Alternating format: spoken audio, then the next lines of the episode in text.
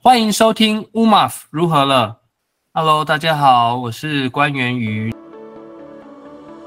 二零零一年创办的台湾国际民族志影展 （Taiwan International Ethnographic Film Festival，TIEFF） 是亚洲历史最悠久的国际民族志影展。二零二三年第十二届 TIEFF 主题为“媒介记忆”。本届影展是由中研院民族所的研究员施代蕊 （Terry Silvio） 教授担任策展人。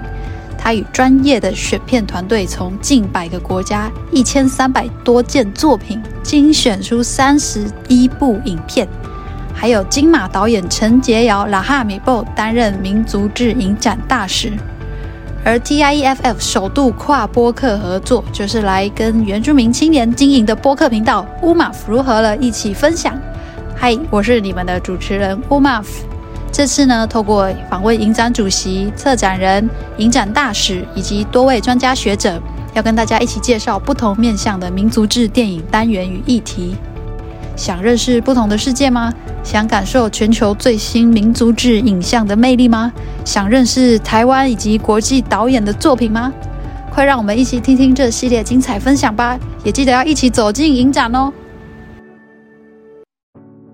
欢迎大家收听这一集的乌马夫如何了。我们这这一集也是跟我们的台湾国际民族志影展合作的老师哦。那么先请他来跟大家打招呼、自我介绍。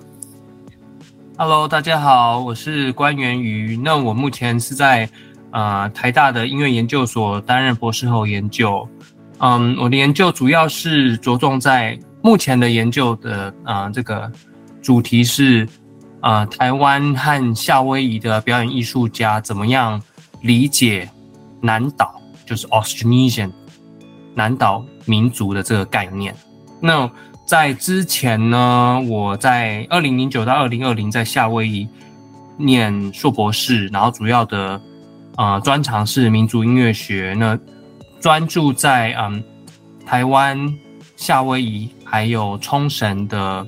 跨原住民族的乐舞文文化，以及他们如何用乐舞作为一个媒介来相相互啊、相互赋权、相互相互创造一个想象的这个这个。乐舞集体这样子，这就是我我的研究。老师，为什么会是夏威夷跟台湾跟冲绳呢？嗯，当然这这三个，当然他们我研究我的我的我专注的这些乐舞工作者和表演者，他们本身就有啊做相关的连结。那当然这也是跟我自己的啊。背景相关，比如说我又是在台湾出生的，那我自然而然对台湾乐舞文化会感兴趣。那我在夏威夷担任很很长一段时间，身边的朋友还有田野调查也都会在夏威夷嗯进进行这样子。那另外就是夏威夷有很很呃很丰富的那个嗯冲绳的这个后后裔。啊，还有他们的移民文化在夏威夷也有很大一群，这样，所以我就慢慢的对这三个岛屿之间，他们如何借由乐舞来，啊、呃，创造一种以海洋和岛屿为中心思想的一个乐舞集体，这样子。嗯，其实也会有点好奇，为什么老师会特别是从乐舞开始呢？嗯，因为我大学的时候其实是念。啊、呃，文化大学的国乐系，那我是主修二胡的，哦、对。然后我自己一直在思考说，嗯，台湾的音乐文化，还有在大学高等教育里面教授的一些呃乐文化，似乎可以呃超越说现在。既有的，比如说以西乐啊，或者是国乐这方面，呃的乐文化为主的，应该，比如说，嗯，大学院校应该有更多的，比如说以太平洋或者是我们邻近岛屿的这些，呃，乐文化是否也可以加进去？那也是因为这样子，我才想说，哎，那我就去，啊、也是专长为岛屿岛屿文化、太平洋文化的这个夏威大学去念相关的学科。嗯，那我自己在那。那边的经验就会发现说，呃，当地有很丰富的乐舞文化社群，然后比如说有冲绳的冲以以冲绳裔为主的这个乐乐舞文化，然后以日本啊，然后夏威夷原住民啊，太平洋岛屿啊，萨摩亚，就等等的这些乐文化，他们都嗯、在夏威夷都很活跃。然后也有这一些相关的呃，不管是音乐会啊，或者是啊、呃，不管学术上或是民间都有都都有相互交流的机会。那我自己也觉得说，哎，这个这个方式似乎是一个让不管是从多元族群的视角，或者是让呃跨族群相互理解彼此，乐舞是一个很好的媒介，这样子。嗯，所以从老师的研究，我们会知道说，乐舞它一定是一个。可能是一个切入点，是一个媒介，或者是他会从这里面，我们有很多值得探讨的族群议题。那这是今天老师要跟我们介绍的这个单元，就是跟乐舞很有关系。可以请你也跟我们分享一下，我们这次台湾国际民族摄影展里面，在这个呃乐舞的关系里面的几部影片吗？好，那我我呃主要。着重的有四部影片啦，然后我这个系列它的名称叫做《歌舞的媒传统媒介保存与创新一》。那这个这一个系列它主要是有四个啊乐乐舞文化，那从西地文啊、台湾原住民、台湾台湾族群，然后萨摩亚还有泰国。那我因为它横跨的这个文化多样性和地理。非常的广泛，所以我就想说，哎，那我要怎么样来，嗯、呃，协助大家去用一个比较，嗯，好像是一个伞这样子把，把把把这些概念把它罩住。所以我就使用了乐动的这个概念。那乐动英文叫做 musicking，musicking 就是 music 加 ing 的感觉啊，就是现在进行式这样子。为什么是 king 呢？因为，呃，在在在在在在乐舞的过乐乐动的过程中，音乐在执行过程中，那个声音，你你你，不管是你自己啊、听音乐，或者是你可能参加节庆，那你就是在那个被乐乐音包围的那个状态里面。那乐动这个概念，它是把乐音来视为一种就是声音上的集体的状态，它不是只是音符或者只是一个表演艺术，它是从听者的本身到表演者，哦，相互的关相互的关系性，甚至到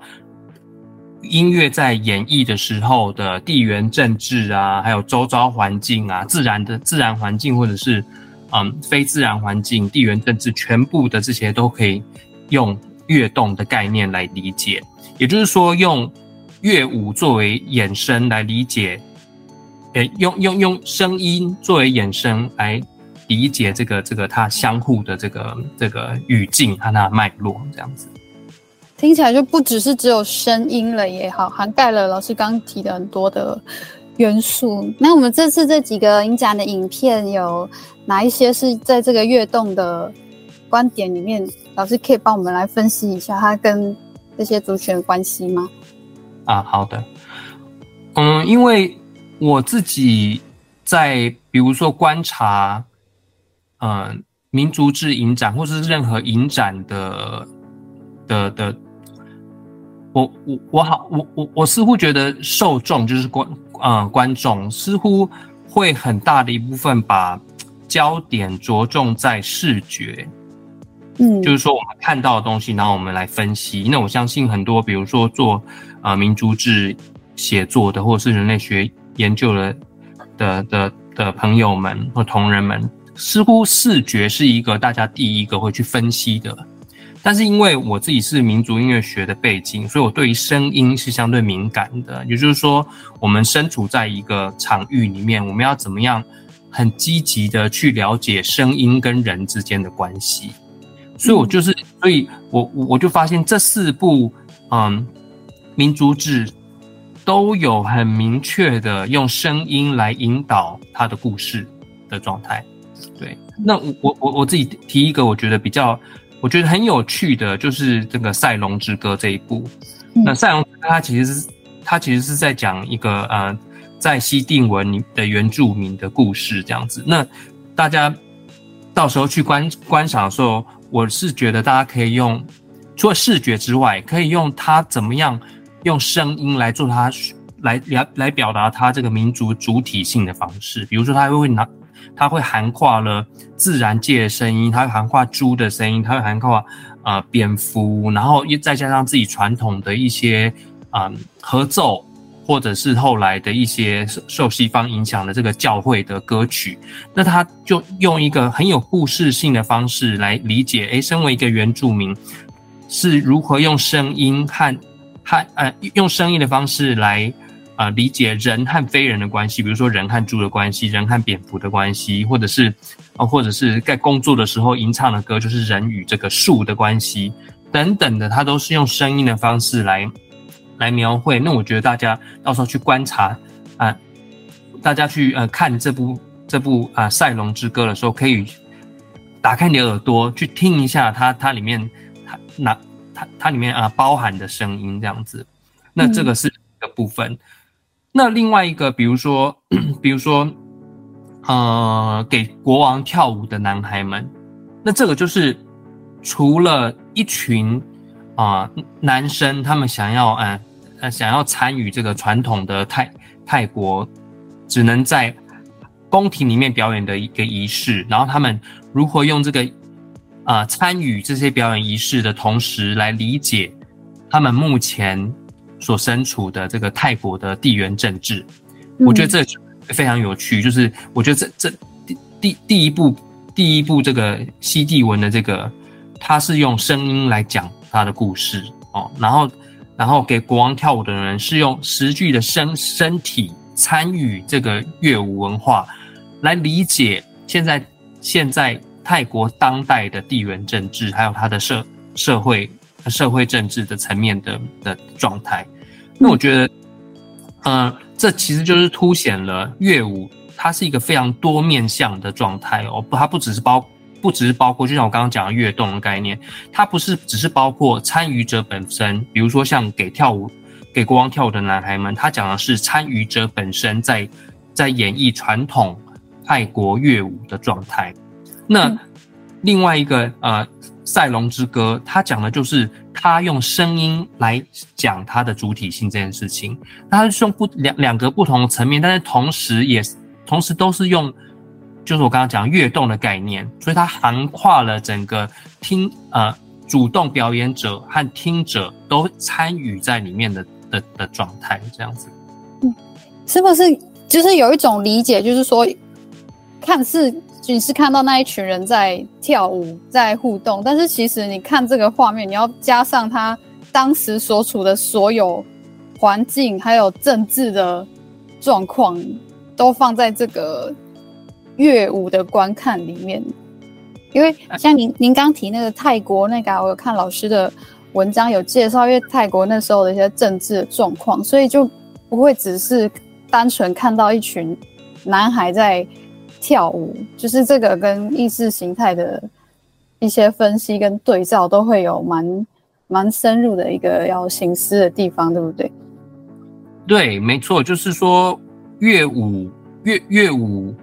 的演绎和重新演绎，其实很大部分都是反映反映在当下或是当代的这个情境哦。嗯、也就是说，比如说是啊、呃，十年前跳这个泰。泰国的这个传统乐舞哦，他因为没有发生某些事情，所以他跳的这个意涵和十年后跳的意涵会是不太一样。即使他可能是同一个传传统，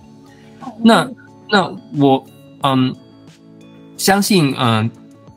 比较熟知，比如说台湾原住民乐舞的一些听众们，应该就可以理解到，比如说同一支乐舞哦，在不同的时间、历史、环境、空间下面。演绎，那其实它所代表的衍生意涵其实是不太一样的。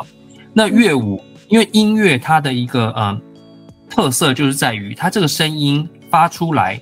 它就没发出完这个这个这个能量震动完，它就没有了嘛。哦，声音是一个看似很短暂的状态。那那通常跳乐舞的人会在这个声音的这个结束之前会。或者结束的前后，他他他的声音会差不多嘛？就是说，他会在这个短短的时间内把它演绎完。嗯，所以它看似是一个非常短暂的状态，哦，可是他却能够借由这个非常短暂的状态，他讲述了当下的情境，讲述了他和他他和他和自然的互动，他和这个历史社会文化的互动。所以，我们讲的其实都是一个，呃，一个各种不同的 moment，不同的时刻。嗯、那它这个不同的时刻串联起来的状态，比如说，呃，十年前跳和十年前跳和十年后跳，它是不同时刻串联起来的状态，它就会形成一个集体的历史意识。哦，我觉得很有趣的，就是就是在这里，它乐舞本身是的演绎是短暂的，那它被它被接收、被聆听的过程也是短暂的，可它所带带给受众的一个状态，它是一个感觉，这感觉。你可能不，你可能不太，呃，可能比如说你是在文化外面的人。来看这个乐舞，你可能不会了解，哎，这些人到底在干嘛？因为我相信，可能去看这些影影展的人，他可能都都不是在这个文化里面的哈，所以你他可能会带给你某一种感觉，可是这感觉不管它是对或不对，它就是一种感觉，对不对？一种一种对你，哎，这个这个这个文化，它这个乐舞很特色，很特殊，但是他每一次啊，每一次你只要比如比如说大家可能看了这个泰泰国。泰国传统乐舞的表演，哦，给你给了你某一种感觉，那你对这个诶有兴趣，你再看，它会给你又是一个不一样的感觉。那你越看越看越看，它会整个串联出你对你对这个这个这个阿哲文化的一个了解。那我觉得，我觉得这样的过程其实也反映在他，嗯、呃，比如说泰国文化的本身，就是说它是一个很流动的状态，它是一个不断在变形状态。那你这个变形状态，它呈呈现在乐乐舞乐舞里面，不管是表演者本身，或者是观众本身，它都是一个相互对应的关系。嗯，跟观者本身也会有互动的产生。对对，那所以说我就强调说，这个乐乐动的这个概念很重要，就是说观者观者本身，它也是有有有某一种社会历史背景的状态。所以当所以我才嗯。认为说，哎，去观看这些这些影展的的朋友，那我觉得要积极主动的把耳朵打开，然后去听这些声音哦，比如说，比如说表演者本身如何如何发出这些声音，那我接受到之后，这些三者的这种三角关系，其实其实在看完之后会有很多不一样，就是会有很多不同层面的理解，这样子。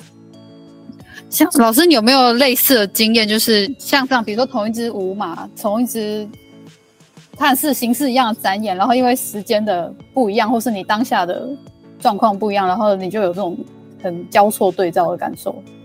呃，有，嗯、呃，我我讲夏威夷的乐舞好了，比如说它的传传统上有一个有一个有一支舞叫做卡维卡，卡维卡它其实是一个呃在赞颂。夏威夷一个国王的一支舞，传统传统舞蹈，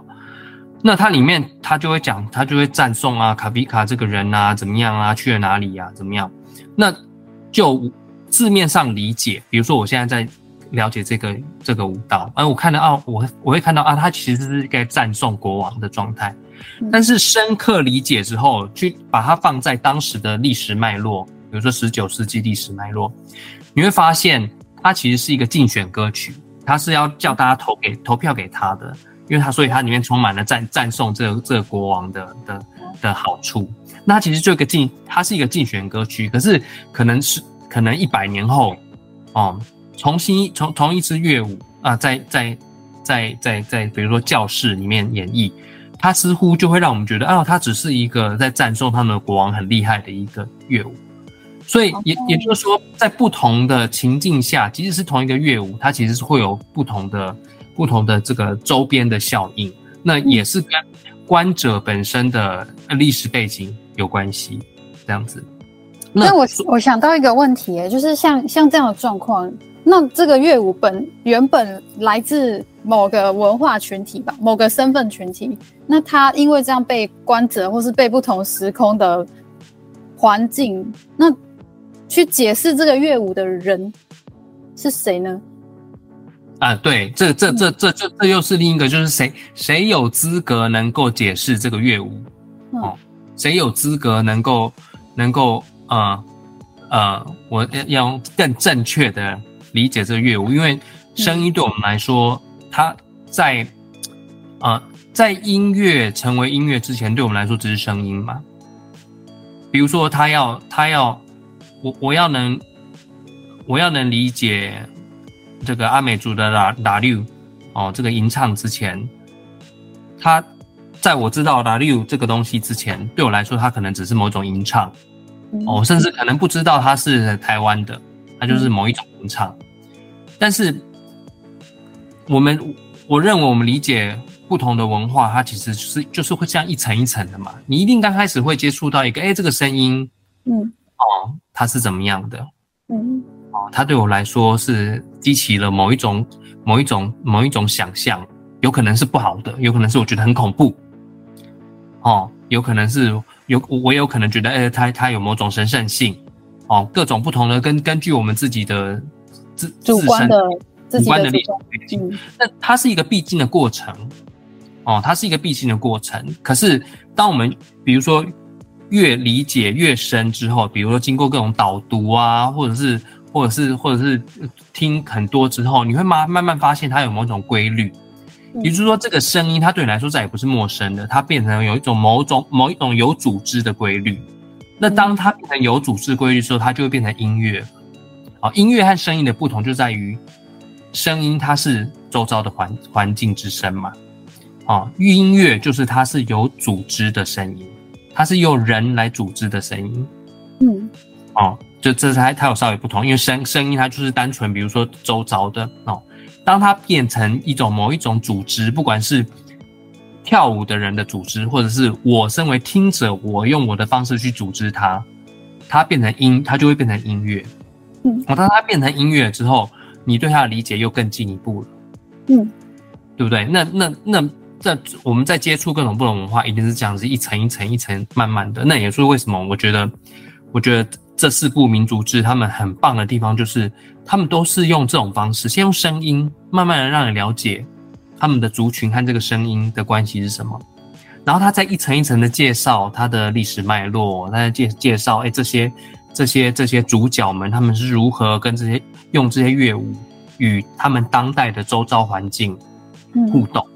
嗯，嗯，那种他这种互动创造出来的这种这种一层一层的这种架架构。就很很很，呃，我觉得很很有教育意义啦。一方面很有教育意义嘛，就是说他是啊、呃，教导了我们要如何从呃面对陌生的声音的时候，哦，然后他如如何从声音理解到音乐，再从音乐理解到他的乐舞，然后从乐舞理解到他的周遭环境和地缘政治。那这个过程其实就是我刚刚一开始讲的跃动的状态。嗯，哦，它是一个一连串的一个很立体的状态，这样子。嗯，像这样的想法，我觉得我就会想去关心说，这个跃动的状态，它被怎么拿来利用或再现的那些过程呢？像比如说最近有一些事情，比如说呃某个国家，然后他们想要展现台湾文化，嗯，然后他们就穿了他们觉得是台湾原住民的衣服。跳了，他们觉得是台湾原住民的歌吧，这样，可是就会被也许台湾当地的族人看到，就会觉得那个嗯并不是这样子诶，不要号称那是代表我们这一族。像像这样的情况，是不是也会在这些影片中也给我们这样延伸的议题去思考？啊，没错啊，就是说主体性的展现这件事要要要如何啊？我们要我们要如何理解主体性的展现？那当然，我觉得我觉得这这四部他们很嗯。都可以观察到这个，不管是嗯，因为因为有一些导演他们就是该民族的，有一些其实不是嘛。嗯、哦，那我觉得大家可以去理解，在看之前可以稍微看看一下他的那个导演是谁啊，然后他们他们的一些相关背景，那其实可以学习到，就是哎、嗯，我今天身为一个非原住民族，我们要如，然后我身为一个非原住民族的。的民族自影展导演，我到底要怎么样呈现一个族群他们的主体性？哦，然后我们要我我我们要如何让让呃，也就是说我嗯，也就是说，如果好，我今天是一个汉人，那我今我今天要讲述一个原住民的故事啊，哦，不管是从乐舞的方式，或者是从其他的方式要讲讲述，我们要如何让主体性这件事情呈现，而不是我帮他讲话。那我觉得这个这个大家可以可这四部其实都都有稍微碰触到这方面的议题，尤其是比如说像胡台丽老师他的内内部就会很明显的呃呈现说，哎，他他如何用用啊台湾族人的一些叙事叙事叙事，还有他们对于这个台湾的鼻笛或者是各种不同的笛子的关系，来衍生出当代的很多议题。嗯，那其实从头到尾就是这个这个呃导演的叙事，其实是在他比如说剪接或者是他的这个这个呃录影的视角，或者是他录音的角度来呈现。那这些我觉得都可以仔细去仔细的去分析。就是说，如果我们今天身为一个民民族志影展的导演哦，我可能我虽然不会出现成为一个叙事者，但是我。我的拍摄角度和我录音的角度，还有我如何剪接，其实这就是就是我的叙事了嘛。那我们要用，我们可以看看胡台老师，他就用用这些方式来呈现台湾族群的主体性。我觉得这就很这就很重要，就是像你刚刚讲的那个澳澳洲的这个雪梨的这个例子，我刚没有讲是哪一个国家，不好意思。我不晓得透透露了，就是这对，我们要剪哦，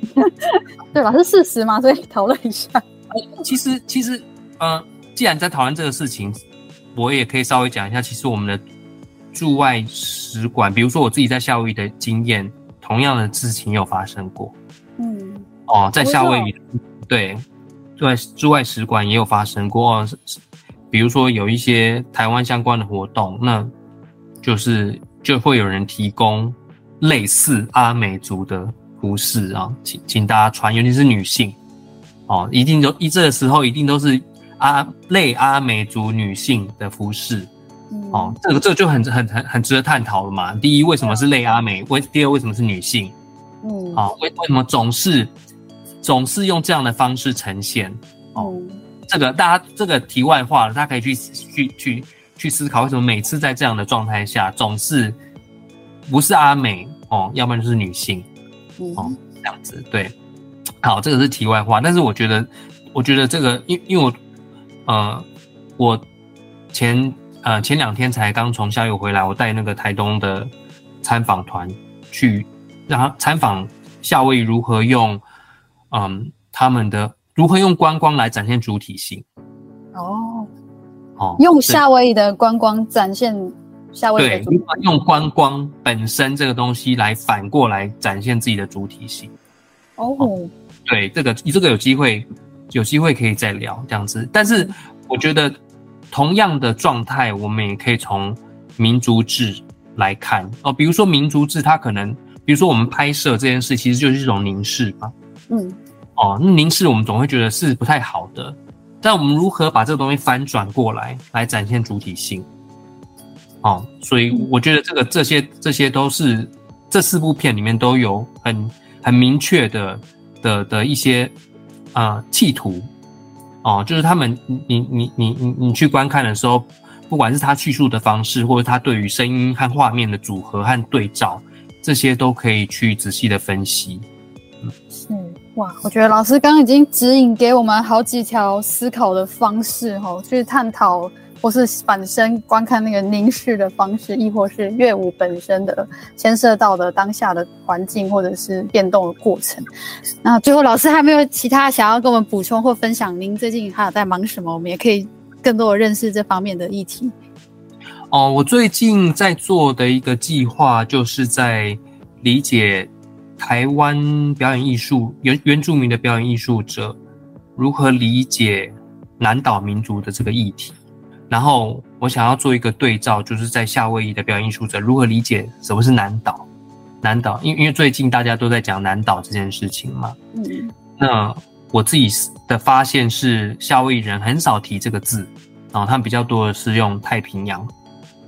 哦。太平洋的这。他他们会说自己是太平洋，或者是他可能就是当地的原住民这样子，可能比较不会用南岛。那南岛对他们来说是是存在的，但是是一个比较遥远的过去，比如说考古或语言上的过去。但是日常生活中大家比较不会用。嗯，哦，乐舞者其实不会用，他是甚至不会在他语汇里面。所以，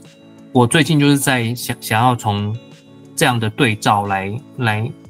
反过来看，那台湾现在在推这个事情，那对我们来说是有什么样的意义，或者是对我们来说有什么现阶段的任务？嗯，哦，是想要想要理解这个事。当然，也是因为明年呃四年一次的太平洋艺术节会在夏威夷举行嘛。嗯，那太平洋艺术节它因为二零二零就要在夏威夷举行，后来。后来因为疫情就延期了，那也是因为我自己曾经在夏太平洋艺术节的一些帮忙，所以我已经有累积了相当呃相关的田野经验，这样，所以我就想说，哎，继续做这样的这样这样跟太平洋艺术节相关，然后又跟台湾目前讲的南岛议题联结合在一起的一个题目，这样子，那就这个是我最近的研究，是，这样。哇所以我觉得今天这一题感觉有很多还可以继续讨论的议题耶，不管是刚刚老师说的那些词汇的那些差异跟背后意识形态，或者是影展本身呈现出来的这些乐舞元素之下的一些讨论。不过还是要呼吁大家，如果你也对这些议题开始有了热情，或者是开始有了好奇，真的我们就一起走进影展。有机会的话，我们就是影展见。那再有机会的话，就是太平洋南岛，诶，太平洋太平洋艺术节。太平洋艺术节可以见到关老师，可以，你会看到我到处跑。对对对，就是这些音乐的连接真的是世界性、普世性的。那还希望我们可以用各各种方式继续来对话跟讨论，也更认识我们自己。今天再次谢谢我们关老师的分享，然后也真的希望是啊，我们也希望我们真的可以在这今年的影展里面，我们可以有很多的对话跟交流。好，那我们先在节目上跟大家说声拜拜，影展见。拜拜。